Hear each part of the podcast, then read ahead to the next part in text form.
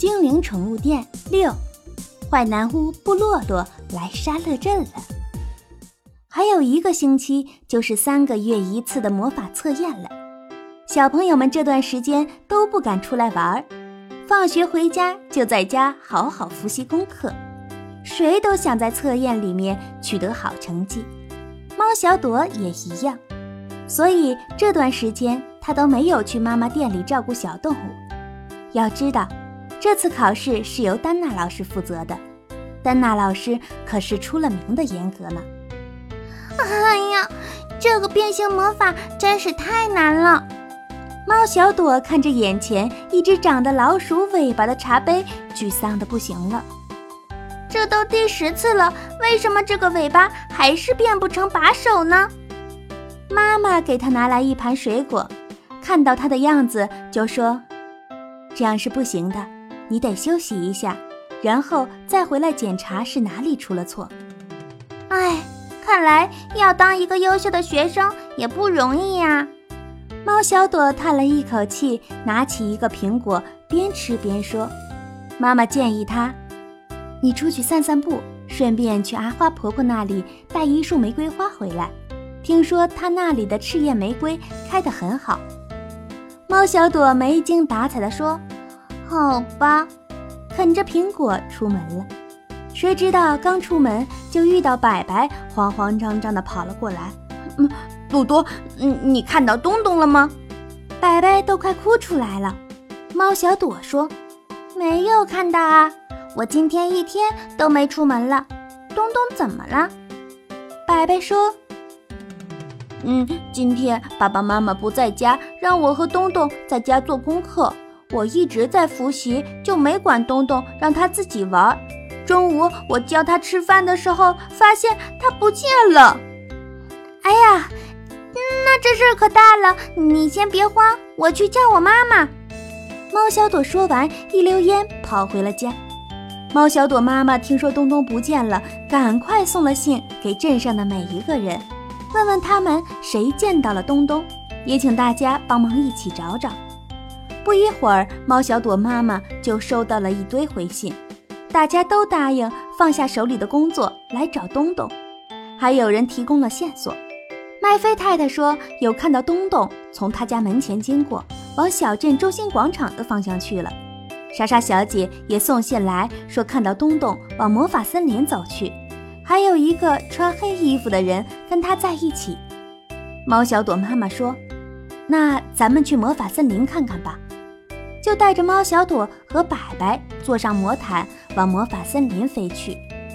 出了小镇，猫小朵妈妈让魔毯放慢了速度，三个人仔仔细细地沿着通往魔法森林的小路寻找着。连路边的灌木丛都要查看一番，一路飞一路看，终于在小路尽头看到了东东的身影。一个穿黑色长袍、个子高高的男人正在弯腰跟他说着什么。白白大声叫起来：“，东东，东东，快过来！”听到他的喊声，东东和那个男人都转了过来。东东高兴地说。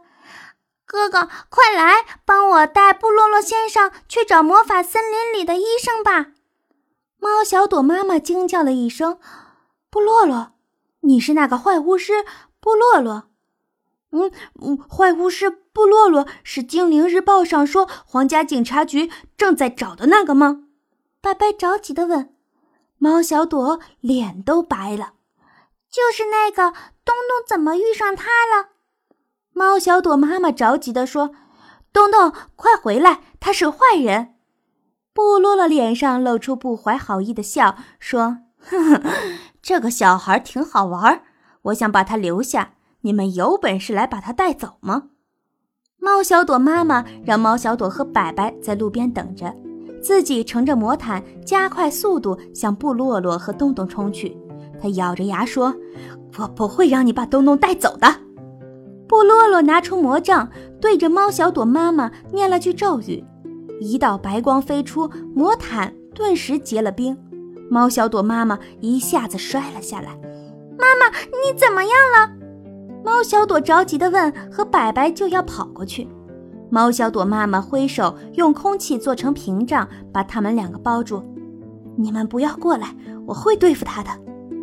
布洛洛哈哈大笑起来，哈，皇家警察都拿我没办法，你一个人可以吗？